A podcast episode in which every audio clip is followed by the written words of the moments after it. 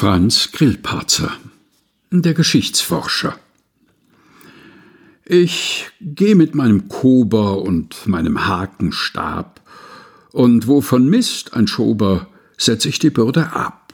Da wird geforscht, zerstochen, der Kehricht weit und tief, ob irgendein Abfall, ein Knochen, sich etwa hinein verlief.